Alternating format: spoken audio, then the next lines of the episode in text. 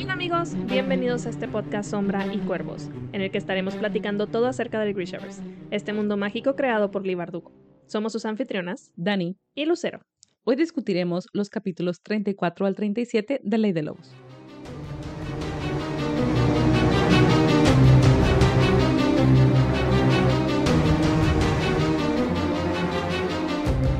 Nuevamente bienvenidos y gracias por acompañarnos en esta nueva emisión, que es nuestra sesión número 12, discutiendo Ley de Lobos, el último libro de Grishaverse hasta ahora.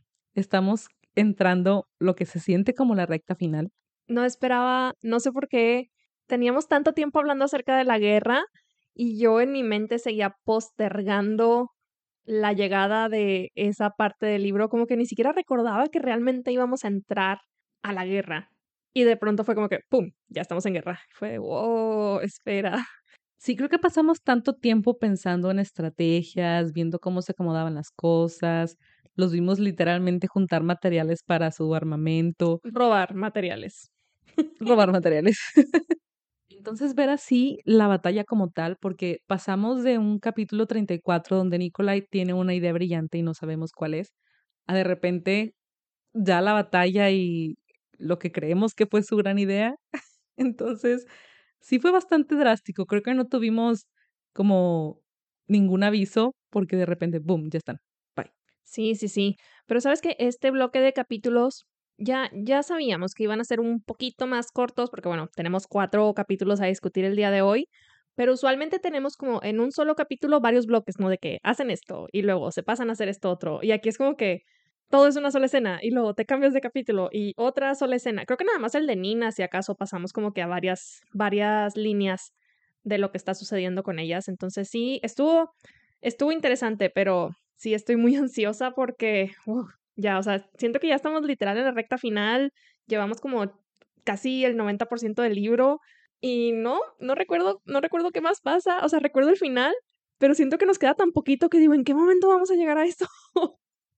Incluso te comentaba antes de comenzar a grabar que hay un punto de, de la batalla que recuerdo más adelante, pero no recuerdo cómo llegamos ahí. Sí, hay un bloqueo en la memoria, un espacio ahí en blanco. Hay un espacio en blanco que digo, sí recuerdo este personaje en este punto y lo recuerdo más adelante, pero hay un hueco enorme que no sé cómo llegó hasta, hasta ese pedacito de historia. Tremenda amnesia nos cargamos. Sí, creo que fue tanta emoción que tuvimos a leerlo. Entonces, pues bueno, vamos a comenzar ahora sí discutiendo el capítulo 34 desde el punto de vista de Nikolai, que fue un capítulo muy, muy lindo, hasta mm, emotivo hasta cierto punto. Sí, no podía creer que de verdad llevamos una, o sea, hemos leído nada acerca de Magnus Opier, o sea, un, dos episodios, no, quedó un capítulo nada más en el que Nina tuvo contacto muy breve con él. Y de pronto llega este capítulo y estoy deseando que logre quedarse y que de alguna forma, pues no es retome, realmente es como que cree una relación con Nikolai porque es como esta, mm, esta chispa inmediata entre los dos de que se llevan bien, son súper similares. Los comentarios que ambos hacen acerca como que esta autoestima enorme que se tienen mutuamente, digo, no mutuamente, sino que se tienen sobre sí, sobre sí mismos, no, pues sí, es autoestima.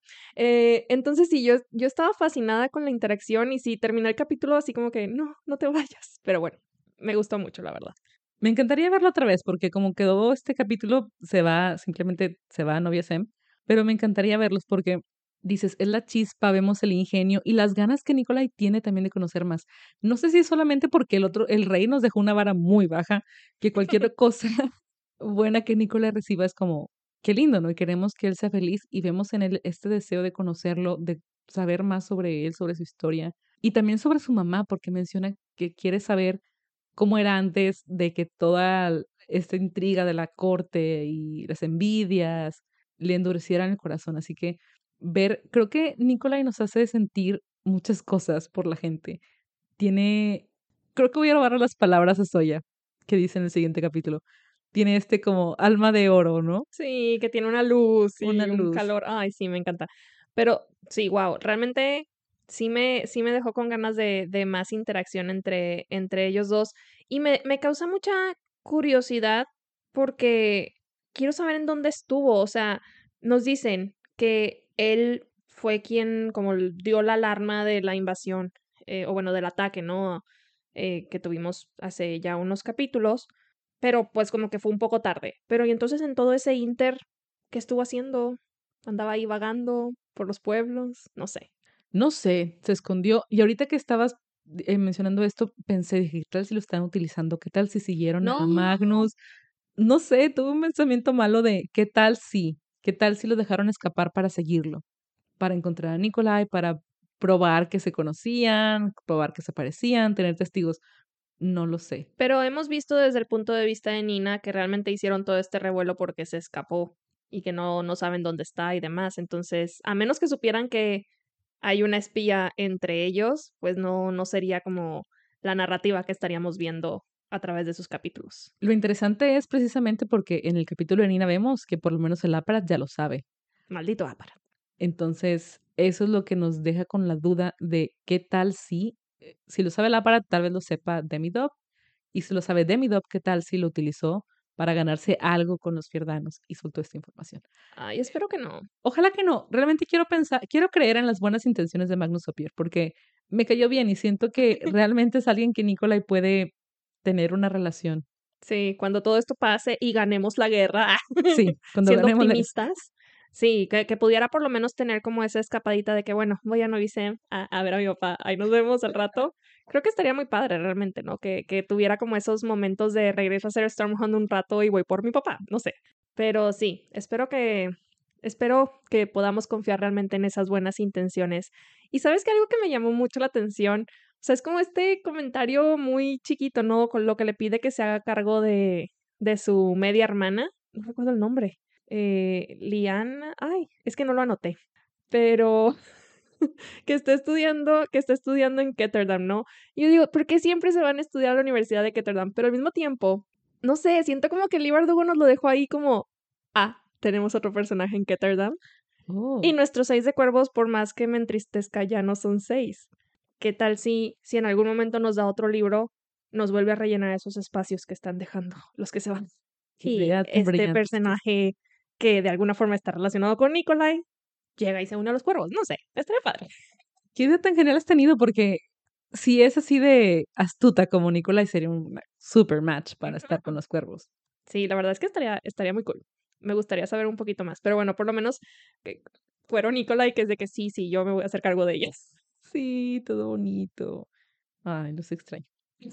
Oye, algo que sí me dio muchísima risa fue lo que, o sea, bueno, por una parte, no risa, pero cuando ya caí en la cuenta de que, o sea, realmente soy más, más fierdano que nada, o sea, de Rapcano no tengo nada, dice. Pobrecito. O sea, me dio muchísima risa porque creo que fue algo que, que platicamos cuando fue el casting, cuando anunciaron el cast de la serie. Estuve viendo fotos de, Pat- de Patrick Gibson en Twitter y yo, mira, wow. Y fue, oh rayos, parece Fierdano. Y fue de, oh, parece Fierdano, está bien que parezca Fierdano. Sí, debería de. Sí, sí, sí. Y, y este, mm, este término que le dice Magnus Opier sobre, mm, bueno, que, que Nikolai quiere hacerlo ver como temeridad, pero realmente hay un término en, en, en Fiordano que se llama Gerkenik o algo así, que dice la necesidad de actuar, de siempre lanzarnos al momento indebido porque no podemos contenernos. Y yo, sí, eso es completamente Nikolai, es Fiordano. Es como si un término te definiera, ¿no? Pero, Sí, pero es él. pero es muy eso, es, es como dice él, ¿no? Que los mejores planes son los más locos o los menos pensados, los improvisados. improvisados, básicamente. Así que le va, le va mucho y dice, ¿no? Que se identifica más de lo que le gustaría. Ujú. Así que creo que realmente lo inspiró. Esta conversación realmente tuvo una trascendencia porque asumimos que la estrategia que tuvo en el siguiente capítulo, desde su punto de vista, pues sí impactó. Sí, sí, sí, definitivamente fue algo sacado de la manga. Y pues nada, así dejamos el capítulo de Nikolai por lo pronto, porque como dices, volveremos con él al final de este, de este episodio. Y por lo pronto nos vamos entonces con Nina, que bueno, de entrada las encontramos en una posición muy comprometedora. O bueno, Irva las encuentra en una posición muy comprometedora. Pero fíjate que me sorprendió bastante la reacción de Irva. No sé por qué esperaba como algo más escandaloso de su parte, como que iba a ser esta mm, actitud súper conservadora de no, ¿qué está pasando? No sé, tenía como que esta idea, ¿no? De, las, de, los, de los fierdanos. Pero ya después como que está esta plática que le, que le dice, bueno, cuando está hablando con, con Nina, ¿no? De que mientras sean discretas, no serían las primeras, etcétera, fue como que, ok, está, pues no sé si de acuerdo, pero mientras Hane siga con los planes, entre comillas, para mantenerse a salvo, pues bueno, que haga lo que quiera con su vida, ¿verdad? Entonces sí fue, sí me sorprendió. La verdad es que no esperaba y no, no recordaba nada de eso. Igual me sorprendió porque tampoco lo recordaba. Y me imagino que tiene que ver con que tal vez Silva ya se lo imaginaba. O sea, no han sido las más cuidadosas tampoco. Sí, sí, estoy de acuerdo. Entonces, seguramente ha notado, digo, las mamás tienen una intuición espectacular. Así que seguramente algo vio, algo notó y ya esta, como esta situación o encontrarlos de esta manera, no la tomó de todo por sorpresa. Así que, pues, pues bueno, qué bueno que de cierta forma las va a apoyar a que puedan seguir con su vida. Digo, ella no sabe realmente los planes que ellas tenían de escapar, pero a la vez Nina tampoco está tan segura de que lo puedan lograr ya. Así que tal vez este plan B de, bueno, si, si Hannah se queda con Rasmus, que también lo estamos viendo bastante difícil por todo lo que se reveló que realmente es súper sanguinario y que planeó una nueva arma. No podía saberse. Ajá, entonces, ¿qué está pasando? Creo que, no sé, qué bueno que no le tenía tanta compasión a Rasmus porque hubiera sido terriblemente decepcionante. Sí, no, definitivamente. Pero sí recuerdo al inicio que decíamos, oye, podría ser un aliado, ¿no? Bien segura se puede que, mm, no, tal vez no.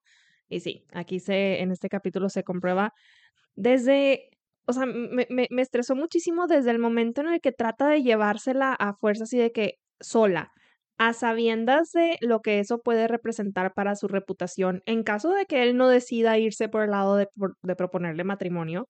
Y es como que no, se viene ella sola y viene ella sola. Y es como que, ¿Por qué? Y luego cuando sabemos que él fue el de la idea de esta arma nueva del pájaro, pájaro cantor se llamaba, ¿verdad? Sí. Ni modo, ahí se fueron todas las esperanzas que Nina y Hane tenían de recurrir a diplomacia en lugar de guerra. Digo, ya de por sí ya estamos en guerra, ¿verdad? Ya no, ya no hay mucho que hacer, pero pues para un futuro. Entonces sí, sí, estos, estos planes que ya tenían es muy triste porque empezamos el capítulo con una Nina así como que, wow, o sea, Hane realmente está dispuesta a irse y de pronto estás en medio de una base naval en medio del agua que de por sí ya hace muy complicado el escape. Entonces, pues nada, no sé, no sé cómo van a poder salir de eso. Y menos porque, una, se la llevó a fuerzas, está sola con él, no sabemos precisamente si va a proponerle matrimonio, si va a dañar su reputación y el plan de Nina de realmente entrar y atacarlo con sus dardos está preparada para todo y de repente, puff, sintió algo en su cuello y olió incienso y a tierra y no sé qué más y bye. Yo no había captado lo del olor a incienso y el olor a tierra hasta ahorita que lo dijiste. O sea, lo leí, obviamente, pero hasta ahorita no capté de que, oh, vaya, es, es el olor a cementerio de nuevo. Sí. Pero, ay, sí, no, al principio fue como que, oh, no, la descubrieron. Vaya, pensé que la había descubierto Jarl Brom o alguno de los, este otro personaje, Radby, no, no sé cómo se llama. Pero, nada, el aparat, de nuevo. Tiendo a olvidar su presencia, o sea, como que lo tenemos tan oculto que es como que, oh, ya volvió a salir de, la, de, de su escondite. Que sale del pozo donde es estaba. un topo, o sea. Es un topo. bueno, con el olor a tierra. Ajá. Sí, básicamente.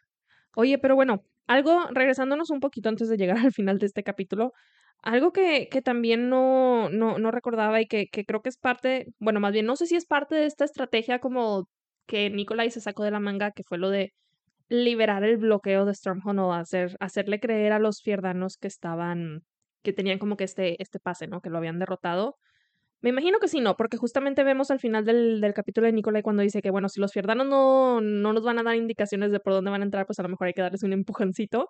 Pero, wow, es que cuando, cuando Nina observa a Soya desde la base, se me hace, lo veo en mi cabeza como una escena tan impactante, porque por un lado es como que no puedes sentir, no, no recuerdo si fue en la misma Nina o, o, si fue en el capítulo de Soya quien, quien lo menciona, de que no, no puedes exactamente sentirte eh, pues triste o mm, apenado por los soldados que están muriendo, por más que pues sean soldados que simplemente están cumpliendo órdenes, pero wow, o sea, realmente tantas muertes en un segundo, wow, no, se me hizo así, me, me voló la cabeza.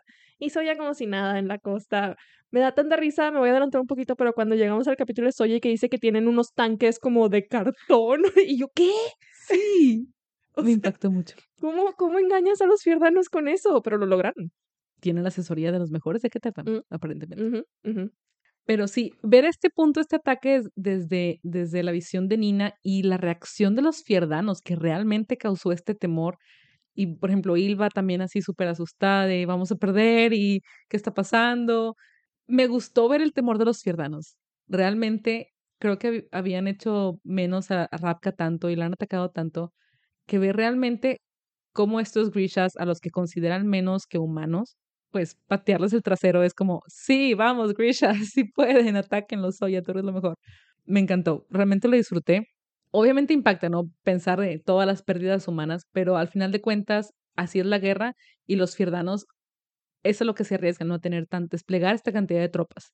Entonces, como dice Soya, pues es- no te puedes poner a llorar, a, llorar en, a todos los soldados que has perdido o a los que pierde el, el- enemigo y tienes que continuar con la guerra porque esta es la guerra.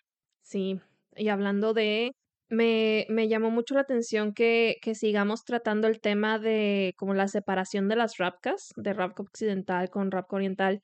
Como que en, en mi mente ya, no sé, no sé, no sé por qué había olvidado este tema por completo, como que, ah, sí, ya pasó la guerra civil, ya no tenemos sombra, ya se va a hacer una Rapka unificada, pero no, seguimos teniendo esa división súper marcada y el hecho de que se mencione que en algún punto seguía habiendo como estas pláticas entre Rapka Occidental y Fierda como para aliarse y demás, que al final de cuentas obviamente Fierda estaba nada más engañándolos para poder tener el paso a través de esa, de esa costa, pero sí fue de wow, o sea, y creo que da bastante material, o sea, da un material bastante interesante para si en algún momento podemos continuar con la serie de, de, de televisión, que puedan continuar con esa narrativa de, de la, la separación, porque es algo que no veíamos tan notorio en los libros de la trilogía original, pero que sí hicieron mucha mención durante la serie, entonces creo que podría ser una línea bastante interesante en el caso de que en algún momento podamos regresar.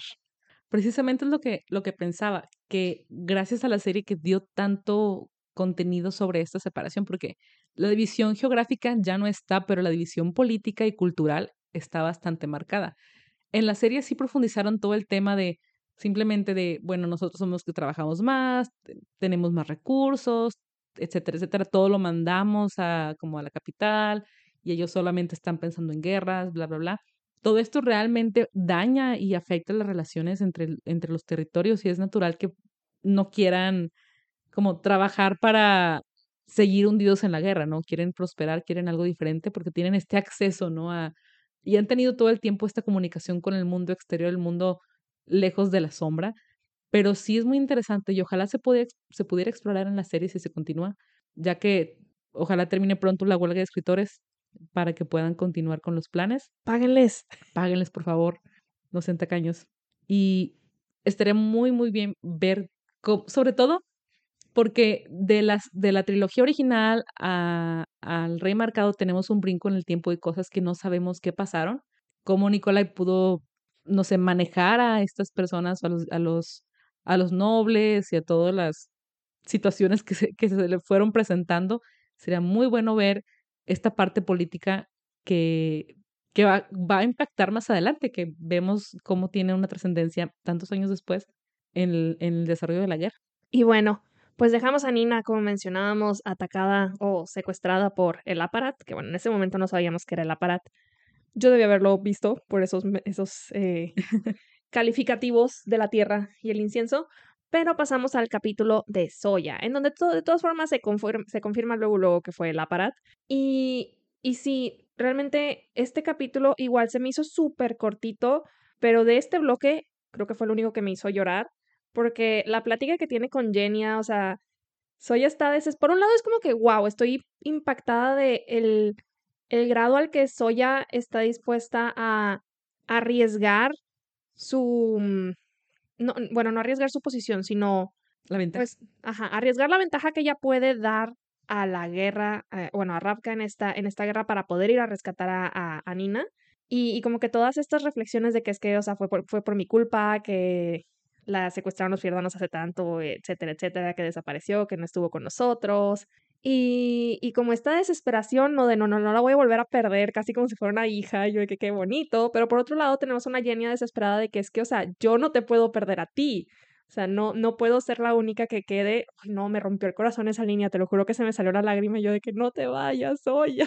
Y a Soya no le importó esta parte que todo lo que le dijo Jenny, todas las súplicas de Jenny, y se fue por Nina.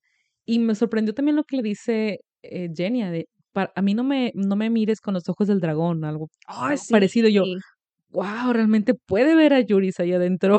Y, y wow, porque se refleja realmente toda la, la angustia de Soya, toda esta, no sé, siento que Yuris sale en los momentos más de mayor temor o más emocionales de Soya. Sabemos que Soya siempre quiere reprimir sus emociones, o al menos lo veíamos mucho en el, en el libro anterior, pero en este vemos una Soya que ya está más dispuesta a compartir. Obviamente, tanta lucha, tantas batallas, tantas pérdidas la han quebrado y le han permitido abrirse a mostrar lo que siente y a compartirlo, y se ha permitido amar a los demás y recibir ese amor. Y obviamente lo que, es lo que le dice Jenny, de que el amor es así, o sea, vas a llorar ahorita o vas a llorar después. Ay, no, es que tantas cosas, porque uno, hablando de amor, por lo menos fue poquito, pero por lo menos sí tuvimos como esta, mm, eh, este recuento desde el punto de vista de, de Soya, de la confesión que le hizo Nicolai. Lo necesitaba demasiado, lo necesitaba. Fueron dos párrafos y literal me traje los dos párrafos al script para este, para este capítulo, porque digo, para este episodio, porque dije, no, o sea, no, no lo puedo dejar pasar. y ella, o sea, pensando lo mismo que nosotros, de dile que sí, y ella también en su cabeza de que le hubiera dicho que sí, o sea, estamos en guerra, puede que nos muramos mañana.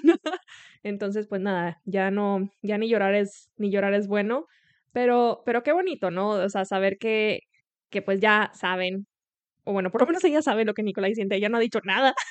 Pero, ay, no, no, se me hizo, se me hizo increíble por lo menos tener como estas, estas admisiones de su parte.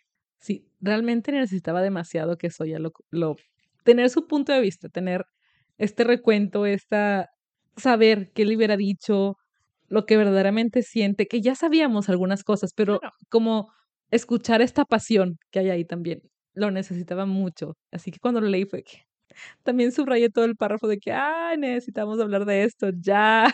Me encanta que admita que le dio miedo admitir sus sentimientos y que, o sea, esto se me hizo tan bonito lo que decía, confesarle que desde la primera vez que lo había visto supo que él era el héroe de todos los cuentos que su tía le había contado yo. Es un príncipe azul. Me morí con esa frase de verdad. Quería gritar y luego fue de que, oh my gosh, todas las, no sé, me acordé de la serie cuando lo ve en, el, el, cuarto de, de, Alina, ¿no? De que, ajá, de que, es un mes. Sí, sí. Y yo, sí obviamente se habían visto antes, ¿no? Yo quiero, ojalá la renueven y tengamos un momento donde Soya se acuerde de la primera vez que lo vio y podamos ver como más esta interacción. Y Por favor. Me demasiado, estoy muy emocionada. Continuamos. Poniéndole veladoras a todos los santos. ¿A qué santo le tengo que rezar? Santalina. Santalina, danos otra temporada. A Yuris. Yuris. Sí, por favor, necesitamos ver al dragón también.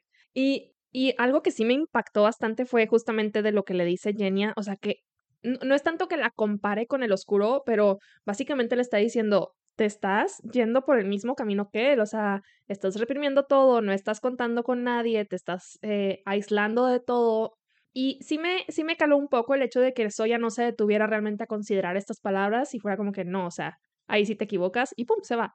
Me duele mucho por Jenny, honestamente. Entiendo la desesperación de Soya y me estresa que tengamos que esperar para poder saber qué le pasa, si, si la puede rescatar, si, si se va, si no. Ay, no, qué estrés. También me duele. Entiendo la desesperación que puede sentir Soya, pero aún así, ¿qué espera hacer? O sea, es la Grisha más temida por todos, sí, pero también es la más conocida, la más buscada. Entonces, digo, sé que Soya se puede defender, pero ¿qué tal si la atacan con Parem? No sabemos qué puedan hacer cuando la encuentren. No tenemos idea que vayan a, que estén planeando y si la para divulgó este hecho, ¿no? De que Nina es una espía, que Mila es una espía, que es Rabkana. Entonces, tengo miedo por Soya. Hoy me duele Genia, pero más allá de esto, digo, bueno, ya habrá tiempo para manejar estas emociones y ojalá todo salga bien con Soya. Pero, ¿qué va a hacer? O sea, ¿con qué se va a enfrentar? Creo que hay demasiados frentes de batalla ya, hay demasiadas situaciones como para todavía meterse en otra cosa. Obvio quiere defender a, a Nina y quiere protegerla. Pero lo que le dice Jani de que es una espía, ella también es una soldado, ella también se puede defender, puede pelear. Y lo sabemos, o sea, Ajá, lo sabemos. Nina está igual de capacitada que Soya para ese tipo de, e incluso más, o sea, en el, en el término de espía, Nina es top. Entonces, pero bueno, es, de nuevo, siento que es el, el, el instinto materno de Soya tal. resurgiendo.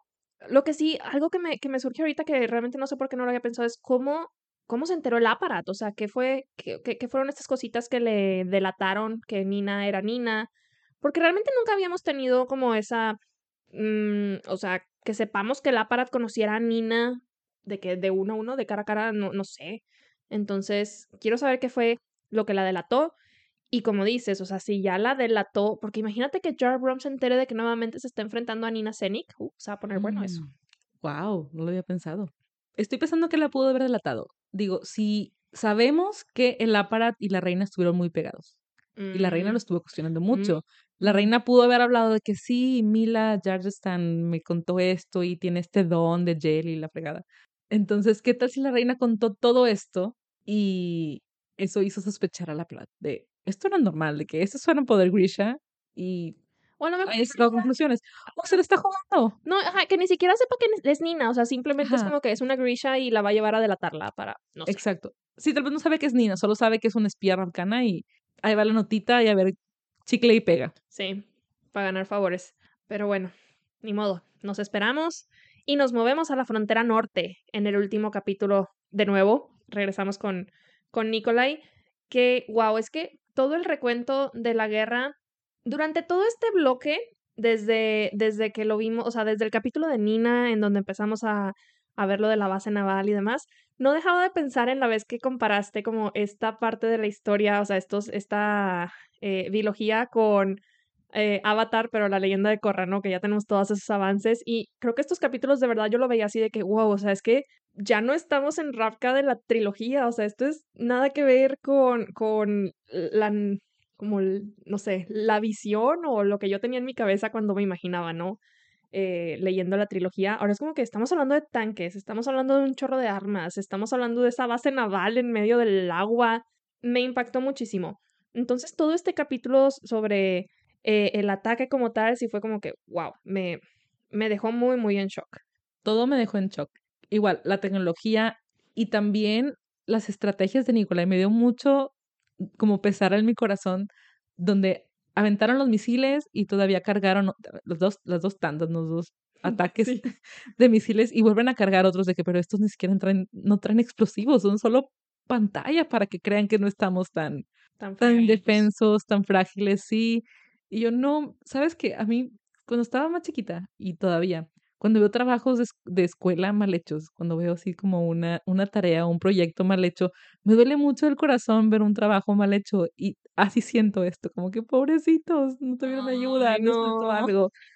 Me dio mucha triste comparativo. Voy a llorar. Lloren, no, Nicolai, el niño de kinder que no tiene ayuda de su mamá. Ay, no. No, pero es que realmente, o sea, sí, sí, sí se siente como esta impotencia de, ok, estamos como tratando de dar este, eh, esta apariencia de que traemos todo el poder y todo el armamento y demás, pero pues va a llegar un punto en el que ya, pues como, ya llegaron, ¿no? En el punto de los misiles, de que ya nos quedamos sin, sin armamento. Y, y luego cuando empiezan, o sea, es que fueron tantas cosas que de verdad me impresionaron muchísimo. Uno, estos vendavales que estaban drogados en Yurda Parem que, que Nicolai tenía la esperanza de que por lo menos el bosque los detuviera y de pronto tenemos ¡pum! Que de hecho me recordó justamente a la serie, ¿no? Cuando están este, amplificados y que queman el bosque como si fuera una nada. Y, y de nuevo, o sea, estos, estos, no recuerdo si eran tanques o simplemente eran naves que nuevamente traen cargadas a, a, Grisha en, en Parem y que ya no pueden administrarles el, el antídoto, porque si bien tienen a estas, estas naves en Ravka preparadas para administrarlo, ¿cómo se llama? Por, por el aire, pues nada, ya les pusieron máscaras para que ya no les haga efecto. Entonces, los fiordanos vienen muy, muy preparados y, y sí, siento que estamos acá dando como que patadas de ahogado de que a ver qué pega. Sí, y no nada más sobre los, sobre los grishas drogados, no nada más que no puedan respirar el antídoto, sino que lo que dice Tolia, que cree que les están suministrando más paren todavía a través de, estos, de estas máscaras, que es increíblemente horrible, cruel y espantoso que todavía los estén utilizando más. O sea, los odias, los cazas, tienes siglos maltratándolos y, y ahorita los estás explotando para tu guerra, no tienen conciencia, no tienen corazón. ¿Qué les pasa como sociedad? ¿Qué les sucede? Realmente es como ya, como que hay que pagar la guerra no solamente por el bien de Rapka, sino por el bien de toda la humanidad, por lo que están haciendo, porque ese nivel de odio se esparce como, no Sí. sé, sí, Sí, pues lo vemos realmente. lo vemos. Y eh, todo el tema de este, del pájaro cantor, de las campanas, me tomó un momento entenderlo y te decía que esto es como, eran como banshees, gritaron los, los, los grishas y, y no, eran, estaban como amplificando, Yo- moviendo yo las ondas. eso, o sea, de entrada me causó un poco de shock, o sea, no, no voy a decir, no, no es shock, es como, no sé, se me hizo medio extraña la idea de una campana. A lo mejor, a lo mejor la traducción campana no es la más adecuada, lo leí en español, no recuerdo cuál fue la palabra que usaban en inglés en la edición original, porque literal en mi cabeza estoy viendo una campana, o sea, que sacaron esa, esa imagen, digo, esa, esa, esa forma, ¿no? Y que luego mencionan que sacaron estos como, ¿cómo se llaman? Eh, Martillos. Los martillos para golpearlos y yo de que, ¿qué van a hacer con eso? ¿Sabes qué? ¿Cómo creo que son? Eh, Nicolai también menciona que eran como unas eh, especie de discos. Ajá. Serían como tipo parabólicas, como, Ándale, algo así me haría más parábolas. sentido. como si fuera un gong con Ajá. más Sí, cóncavo, sí. Algo, algo así me haría más sentido. que tuviera mayor resonancia. Pero también fue como que, ¿en serio tu arma secreta es aturdirlos?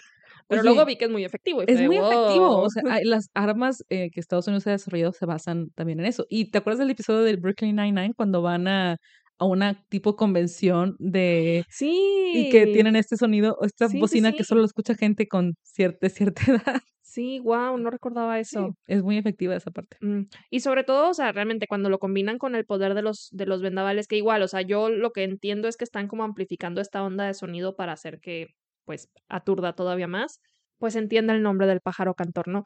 Nada que ver con lo, la teoría esa que yo traía hace ya mm, varios capítulos, ya ni recuerdo qué era, pero recuerdo que era otra cosa. Entonces, Sin nada que ver con eso. Tampoco Sí. me acuerdo qué era, pero no eran discos para amplificar ondas de sonido, por nada. sobre una bomba, como tipo arma nuclear. Ah, porque recuerdo que la comparaba Sí. con la bomba atómica. Sí, sí, cierto. Era algo así. que. Entonces, sí, fue, fue bastante, me, me dolió, porque es como que, pues obviamente, en tu vida te ibas a imaginar un arma de ese tipo, ¿cómo te preparas para eso? Y, y el hecho de que, uno, que Nikolai se vea en, bueno, previo a esto, ¿no? O sea, se ve ya en la necesidad de él incluso meterse al frente a, atacar. Me encanta Tolia, que está todo el tiempo ahí con él de que, bueno, pues si no hay un rey, pues tampoco vas a ocupar un guardaespaldas, ahí voy yo contigo.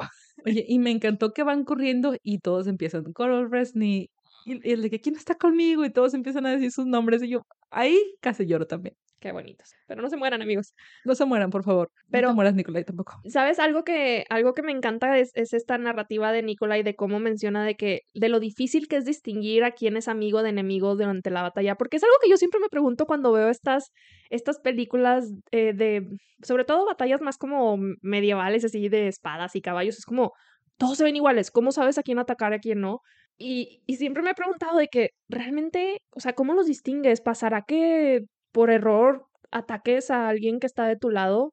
Supongo que O sea, sí. imagínate, cargo de conciencia. Entonces, tener como esta visión hacia la mente de Nikolai, en donde está como, pues, realmente considerando eso, ¿no? De cómo le hago, o sea, cómo, bueno, es un soldado, sabe cómo, pero, pero realmente estando ahí es de que, a ver, tienes que tener cuidado, es- se me hizo, se me hizo muy interesante. Sí, muy interesante y todavía más difícil es cuando ya empieza el pájaro cantor y empieza a ver a todos caer, todo este dolor y toda la impotencia de verlos a todos caer, ver a Tolia con sangre en sus oídos, él también empieza a, sangrar, parece, me dio mucha angustia, pero el monstruo llega al rescate, que nos deja una incógnita más grande porque vemos que el, hasta el monstruo empezó a sufrir esto y me deja duda porque siempre, digo, obviamente tiene materia el monstruo, pero siempre lo sentí como más etéreo dentro de la materia. Entonces no, no creí que le afectara. Pero Le ¿sí ¿tiene, afectó. ¿tiene oídos? Tiene oídos aparentemente, le afectó y en este punto donde Nicolai menciona que apretó los dientes y sintió colmillos, me hace pensar que volvieron como a fusionarse. Sí, yo también estoy No muy sé. confundida porque, pues sí, menciona que creo que creo que sí hay una parte, no estoy muy segura de si la si la noté, pero pero que menciona que ambos iban, este, o sea, que ambos se dirigieron hacia Sí, hacia las campanas. Entonces, sí sí me me queda esa esa duda igual de si se volvieron a fusionar o si simplemente es como una de estas experiencias em, no, no, no de bilocación, sino que él siente lo que el demonio siente y el demonio siente lo que Nikolai siente y así, entonces que estén como tan, tan conectados que realmente lleguen a ese, a ese punto, pero siguen estando por separado. No lo sé, no había suficiente descripción. Tendremos que esperar hasta el siguiente capítulo para averiguarlo. Y eso es todo por esta semana. Muchas gracias por acompañarnos y los esperamos a la próxima donde estaremos discutiendo los capítulos 38 al 43 de Ley de Lobos. Y sin más por el momento nos despedimos, sin llantos, sin funerales.